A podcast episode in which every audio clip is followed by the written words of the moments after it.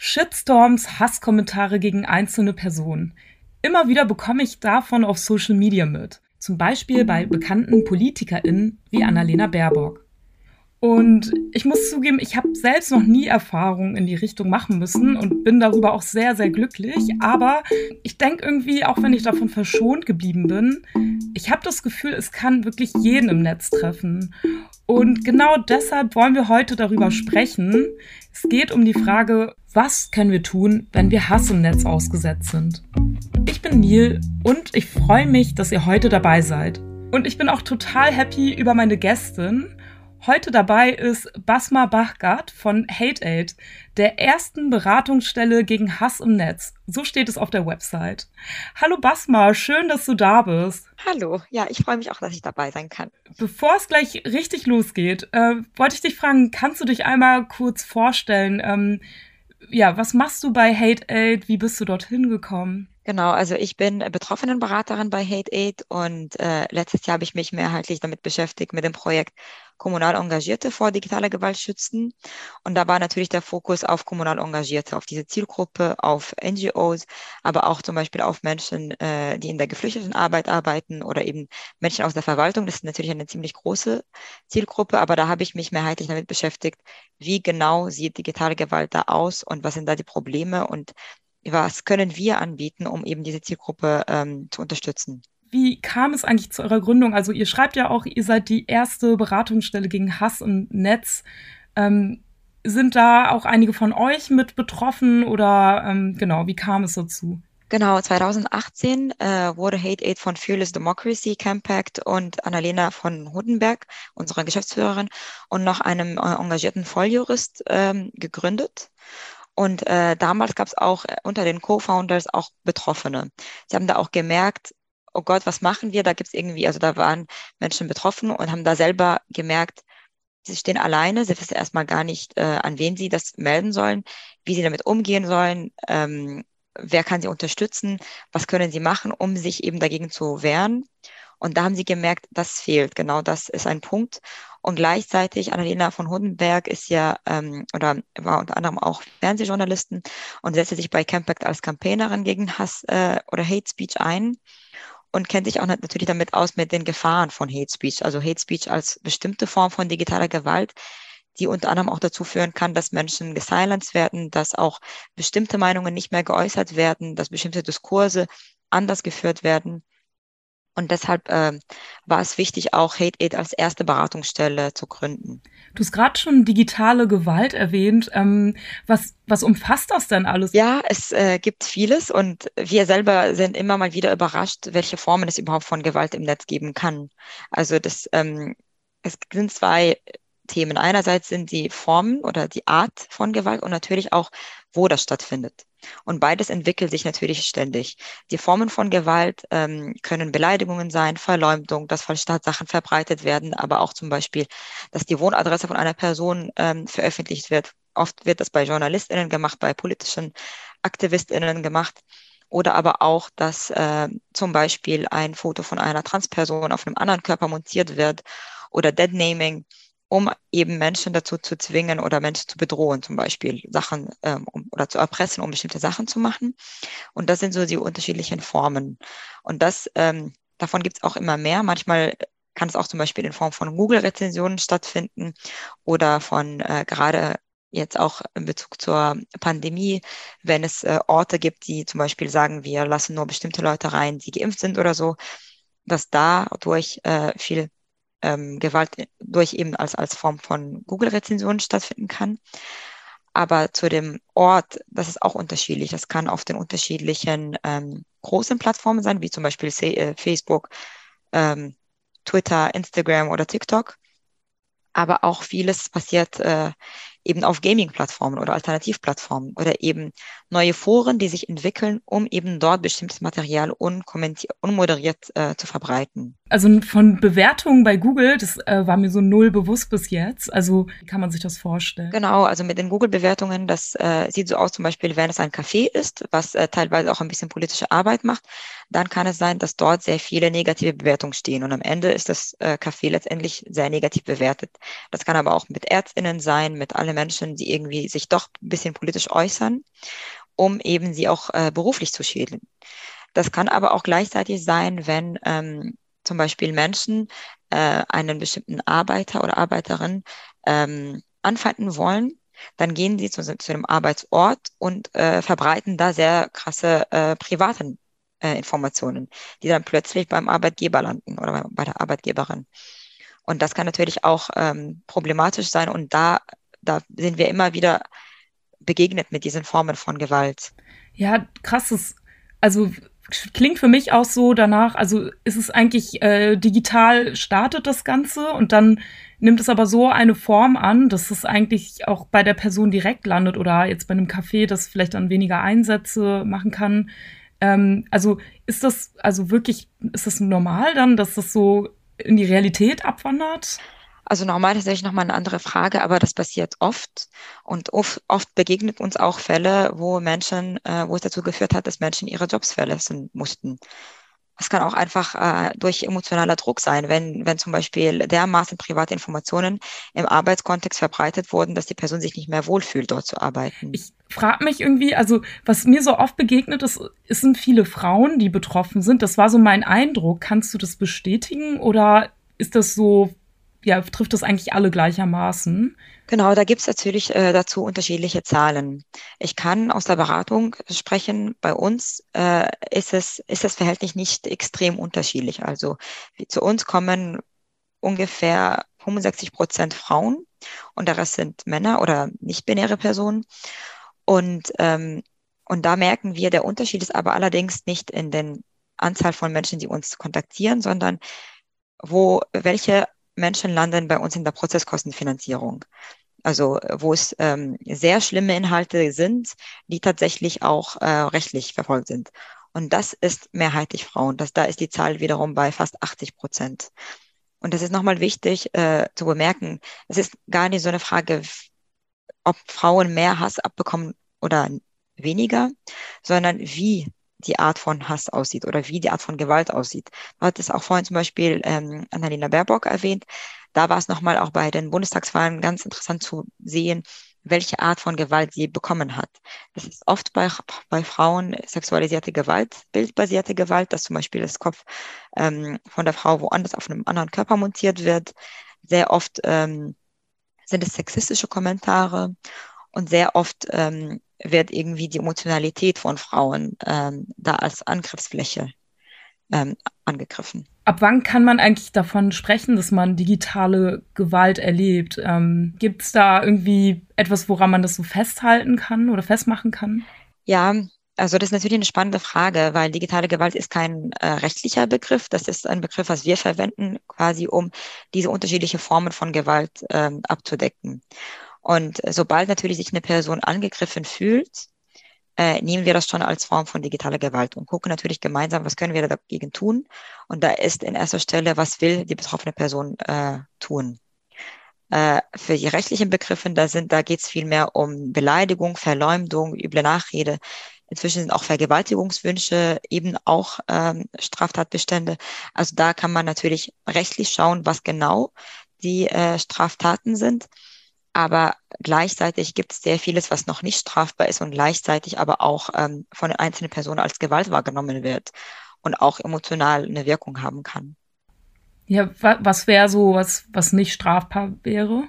Also wir sehen sehr oft, ähm, gerade wenn es zum Beispiel darum geht, rassistische Kommentare oder sexistische Kommentare, oft äh, sind die Menschen, die das äh, verbreiten, also die TäterInnen sozusagen, sich bewusst, äh, wo, wo genau die äh, Grenze liegt zum, zu dem, was justiziabel ist.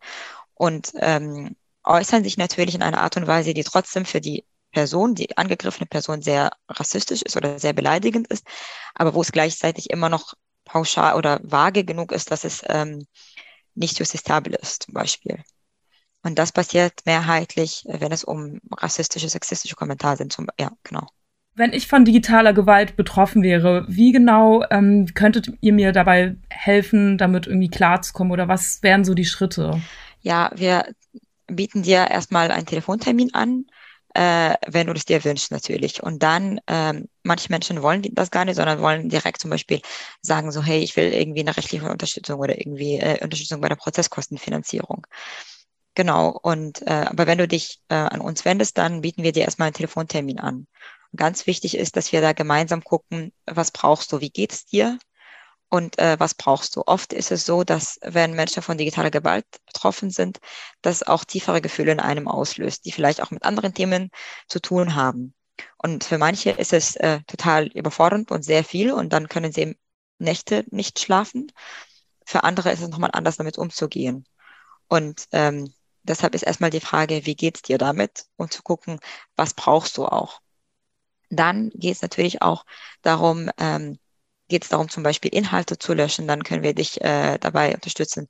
Äh, bei der Beantragung von Löschanträgen geht es vielleicht darum, zu identifizieren, welche Informationen gibt es überhaupt über dich im Netz. Dann schauen wir mit einer Recherche, was können wir finden und äh, was sollen wir eventuell auch löschen, weil es äh, zum Beispiel für dich schädlich ist, solange es online geht. Und ähm, dazu machen wir natürlich auch, wir bieten Sicherheitsberatung an.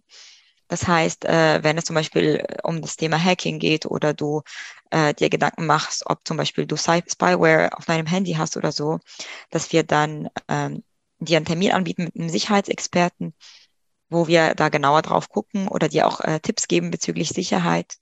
Und wenn wir merken, du bist zum Beispiel eine Journalistin oder eine Aktivistin oder wo auch eine, äh, der Aspekt analoge Sicherheit noch mit einer Rolle spielt, dann sprechen wir natürlich auch nochmal mit einer anderen Beratungsstelle. Wir merken auch, dass digitale Gewalt oft auch äh, ins Analoge übergeht. Und da ist es wichtig, auch uns ähm, nicht nur als alleinstehende Organisation zu betrachten, sondern auch in unserem Netzwerk, dass wir mit anderen Organisationen zusammenarbeiten und gemeinsam gucken, was braucht gerade diese betroffene Person und wie können wir sie unterstützen.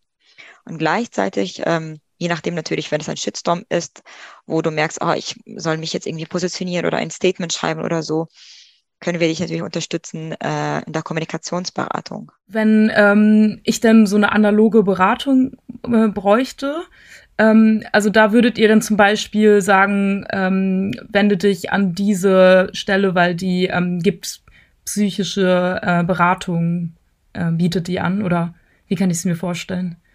Genau, also inzwischen arbeiten wir mit einem Netzwerk an unterschiedlichen Beratungsstellen. Und wenn wir merken, das ist ein ganz konkreter Fall, wo es eindeutig äh, zu diesem Bereich ist, dann können wir direkt sagen, wende dich an diese Organisation an. Oder wenn wir aber uns nicht so sicher sind, ob es passt, dann äh, stellen wir den Kontakt her. Das heißt, wir rufen erstmal bei der Beratungsstelle an und klären, ob sie da auch Kapazitäten haben, ob sie denken, dass äh, du bei denen richtig bist und dann vermitteln wir eventuell den Kontakt. Gibt es eigentlich Schritte, ähm, die man so präventiv machen könnte? Also wenn man zum Beispiel aktivistisch unterwegs ist, dass man ähm, sich überlegt, okay, das und das äh, sollte ich vorab schon mal machen, um mich abzusichern? Ganz wichtig ist erstmal überhaupt sich mit der Frage beschäftigen, was ist überhaupt digitale Gewalt und wie kann ich davon betroffen werden? Das ist ganz wichtig, um eben auch auf so ähm, plötzliche Situationen sozusagen vorbereitet zu sein, weil so ein Shitstorm oder eine Form von digitaler Gewalt, das kann plötzlich passieren und das kann auch äh, schnell von 0 auf 100 gehen. Und deshalb ist wichtig, wenn man sich im Vorfeld überlegt, okay, wie sieht's aus, dass man sich auch so eine Art Notfallplan macht oder Krisenplan. Sich die Frage stellt, was kann bei mir im Notfall passieren? Habe ich mit meinem Arbeitgeber oder Arbeitgeberin ähm, darüber gesprochen? Habe ich in meinem Umfeld darüber gesprochen? Habe ich so ein Solidaritätsnetzwerk, wo ich weiß, sie würden mich unterstützen und äh, die auch über das Thema sensibilisiert sind? Und ähm, habe ich auch genug Informationen zu Beratungsstelle, zu Erste-Hilfe-Kontakten und so weiter.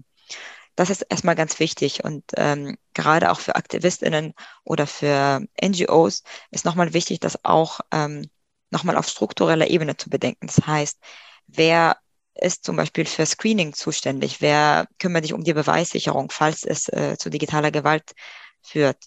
Dass man so nochmal klare Rollen definiert. Und was ich natürlich jeder Person empfehlen würde, äh, so eine Art Recherche für sich selber zu machen einfach bei Google für ein paar Seiten zu recherchieren und zu gucken, gibt es vielleicht doch einen alten Couchsurfing-Account von mir, wo drin steht, wann ich geboren bin und woher ich komme. Oder ähm, steht irgendwie auf meinem äh, Facebook, wer meine Eltern sind. Oder kann jede Person auf Facebook zum Beispiel alle meine Freundinnenliste sehen und darüber erkennen, mit wem ich rumhänge. Oder kann zum Beispiel irgendwie durch einen Instagram-Post von mir doch die Adresse erkannt werden. Das sind alles so kleine Sachen, die auch oft sehr äh, einfach sind, aber die man selber natürlich vergisst. Und da ist super wichtig, präventiv ähm, zu gucken, welche Informationen gibt es überhaupt über mich im Netz? Und können diese Informationen eines Tages mal gegen mich verwendet werden? Ja, das ist so krass, weil wahrscheinlich, ähm, also ich gehöre wahrscheinlich auch dazu, dadurch, dass ich noch nicht so eine Erfahrung sammeln musste, ähm, denke ich, vielleicht ist das auch nicht so interessant und dann ja, ist da wahrscheinlich schon die ein oder andere Info, die vielleicht nicht da sein sollte. Also ich werde mir das auf jeden Fall nochmal angucken heute, was äh, so über mich im Internet zu sehen ist. Also danke schon mal an dieser Stelle. Ähm, ihr seid ja auch ähm, schon ziemlich erfolgreich ähm, im Kampf gegen Hass im Netz. Was, was habt ihr so ähm, erreicht für einzelne Betroffene? Kannst du da so ein, zwei Beispiele nennen oder etwas, was ihr, worauf ihr echt stolz seid? Ich würde sagen, wir sind wirklich stolz auf das gesamte Paket. Äh, wir arbeiten auf ähm, inzwischen vier Ebenen. Die erste Ebene ist eben die Betroffenenberatung, wo es ganz wichtig ist, dass ähm, wir Betroffene unterstützen. Und da gibt es äh, natürlich Fälle, die vielleicht mehr in den Medien verbreitet sind als andere. Ähm, aber natürlich ist es für uns wichtig, dass jede Person, die sich an uns wendet, sich so gut wie möglich unterstützt fühlt. Das kann äh, in, durch die Protestkostenfinanzierung stattfinden, aber das kann auch einfach durch ein Telefonat stattfinden oder irgendwie da, darüber entstehen, wenn man äh, gemeinsam darüber reflektiert, was war das für mich. Und das ist die erste Ebene unserer Arbeit. Die zweite Ebene ist eben die Prozesskostenfinanzierung, weil, ähm, also wir bieten selber keine Rechtsberatung an, aber es ist super wichtig, äh, strukturell gegen Hass im Netz zu agieren und zu kämpfen. Und deshalb ist es wichtig, einerseits eben, wie gesagt, den einzelnen, die einzelnen Betroffenen zu unterstützen, aber gleichzeitig ist auch wichtig, dass äh, Betroffene diesen rechtlichen Zugang haben, dass sie auch mehr anzeigen, dass sie auch rechtlich dagegen vorgehen, dass auch die TäterInnen merken, ihre Taten haben Konsequenzen, weil das führt auch eventuell dazu, dass äh, die Strafverfolgungsbehörden auch mehr Anzeigen bekommen, mehr, ähm, dass es mehr dokumentiert wird. Und da, das weckt, weckt auch die Aufmerksamkeit und die Sensibilisierung zu diesem Thema. Und auf dritter Ebene ist ähm, sehr viel Advocacy-Arbeit, die wir machen. Das heißt, wir reden mit äh, Akteurinnen aus der, aus eben aus der Polizei, aus ähm, der Gesetzgebung, aber machen auch gleichzeitig Kampagnen. Zum Beispiel letztens war die ähm, Kampagne gegen, ähm, also, für, also gegen bildbasierte sexualisierte Gewalt, wo wir über 30.000 Unterschriften von Frauen EU-weit gesammelt haben, um eben mehr Aufmerksamkeit zu diesem Thema zu schaffen und einfach auf EU-Ebene ähm, mehr äh, dafür zu schaffen. Und die vierte Ebene ist das, was sich jetzt langsam etabliert, ist nämlich diese bildungspolitische Ebene, dass wir schauen, dass wir eben Arbeitgebende mehr äh, sensibilisieren, dass sie auch ihre Mitarbeitende mehr unterstützen, mehr Schutz anbieten und auch diese ganze Präventionsmaßnahmen tatsächlich auch umsetzen. Wir stellen ja am Ende mal die Frage, ähm, was können wir tun? Da würde mich erstmal interessieren, was kann man denn tun, ähm, um euch zu unterstützen? Vieles. Aber ich würde an erster Stelle sagen, ähm, wirklich, ähm, dass wenn Menschen sich betroffen fühlen, dass sie sich an uns wenden, dass sie wirklich merken, also das ist uns wichtig, dass Menschen nicht alleine bleiben, weil das ist auch für uns ein wichtiges Ziel. Und ähm, man kann uns ansonsten, wir finanzieren uns durch öffentliche Gelder oder durch Spenden. Das heißt, äh, man kann uns gerne natürlich durch Spenden äh, unterstützen. Damit können wir äh, Prozesskostenfinanzierungen anbieten und eben ähm, damit mehr Menschen äh, unterstützen, um rechtlich dagegen vorzugehen. Du hast uns ja auch schon die äh, Präventionstipps gegeben euch können wir auf jeden Fall auch unterstützen mit, ähm, ja, dass man zu, auf euch zukommt und äh, eine finanzielle Spende da lässt. Ähm, gibt es dann auch noch etwas, was ähm, jede einzelne Person tun kann? Zum Beispiel, wenn man eben sieht, da ist eine ähm, Person im Netz und die bekommt ganz schön viel Hass ab. Würdest du sagen, da gibt es auch noch etwas, was man tun kann? Ja, und das war auch einer der Gründe, warum ich mich auf diesen Podcast gefreut habe, weil äh, tatsächlich Solidarität ganz viel hilft. Ähm, das ist manchmal, denkt man, das ist auch äh, eine Wahrnehmung vom Netz, das ist ein riesiger Ort und dass man auch sehr schnell unterkommt. Aber gleichzeitig, wenn eine Person betroffen ist, hilft es total, wenn sie von anderen äh, vielleicht eine private Nachricht bekommt, wo sie äh, liest, hey, ich sehe das gerade, das finde ich uncool, ähm, sag Bescheid, wenn du irgendwas brauchst. Ich unterstütze dich gerne. Das haben wir auch selber gemerkt, wenn wir in Gespräch mit Betroffenen sind, dass sie oft das Gefühl haben, sie stehen alleine und dass sie oft das Gefühl haben, die GegnerInnen sind viel mehr. Aber das stimmt so nicht. Also es gibt auch Studien, die zeigen, dass, äh, also es gab eine Studie, 2018 war das, die zeigte eben, dass 50 Prozent der Likes unter Hasskommentaren nur von 5 Prozent der Userinnen sind. Das heißt, es ist eine kleine Menge, die aber sehr laut ist. Und die anderen, das nennt man die ähm, Mitleserschaft, die leise äh, Mitleserschaft sozusagen oder passive Mitleserschaft, weil sie lesen und vielleicht äh, auch beeinflusst werden können von dem, was sie lesen und sie auch oft nicht dazu äußern. Und ich kann verstehen, dass es auch äh, Counterspeech schwierig ist in einer großen Gruppe. Also wenn natürlich eine Person sich oder unter einem öffentlichen Kommentar. Also natürlich würde ich jede Person motivieren, sobald sie was sieht, äh, da Counterspeech zu machen. Aber auch wenn, wenn das zu viel ist, dann vielleicht ein Like unter dem Kommentar von der Person, die dann irgendwie angegriffen wird, oder eben privat zu schreiben, so, hey, ich sehe dich, brauchst du was? Und das ist ähm, extrem hilfreich. Und natürlich, was sonst äh, ganz gut ist, wenn man selber betroffen ist oder vielleicht betroffen, aber man kann damit gut umgehen, ist eben rechtlich vorzugehen, weil das äh, super wichtig ist eben für die ganze strukturelle Sensibilisierung und Wahrnehmung von dem Thema und von dem Problem. Vielen Dank für die wertvollen Tipps, Basma. Schön, dass du da warst. Ja, danke dir für die Einladung. Für weitere Infos zu Hate Aid schaut gerne in unsere Show Notes. Da haben wir alle wichtigen Infos für euch verlinkt. Und auch bei Insta gibt es mehr Infos für euch. Folgt uns am besten gleich unter Solidaripod. Und wir haben noch einen Tipp. In Folge 63 sprechen wir nämlich über ein Thema, das euch vielleicht auch interessieren könnte.